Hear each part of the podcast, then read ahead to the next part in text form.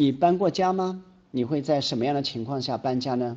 任何一个外乡人到一个新的城市工作，搬家可能是经常的事情。我也一样，我自己算了下，我大学毕业后在宁波工作到现在，一共搬过九次家。最近一次搬家是前年住进自己买的房子，回想起来都历历在目。每次搬家都会扔掉一些陈旧的不用的家具，同时会买些新的家具。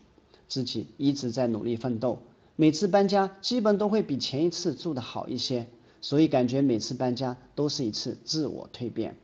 我们的身体是住在房子里面，那么我们的精神是住在哪里呢？不是有个词叫精神家园吗？那就是我们精神的家。既然我们要给身体居住的地方搬家，那么我们要不要给自己的精神家园搬家呢？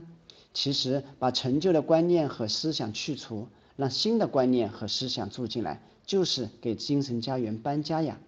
要想让物质家园好些，你就需要努力工作，赚更多的钱，然后找地理位置更好、空间更大的房子。如果你想让精神家园更好些呢？那么你就要读更好的书，结交更好的朋友，拜更好的老师，做更多对他人、对社会有价值的事情。你想过没有？在目前高房价下，物质家园短时间难以改变，可是精神家园改变起来就相对比较容易。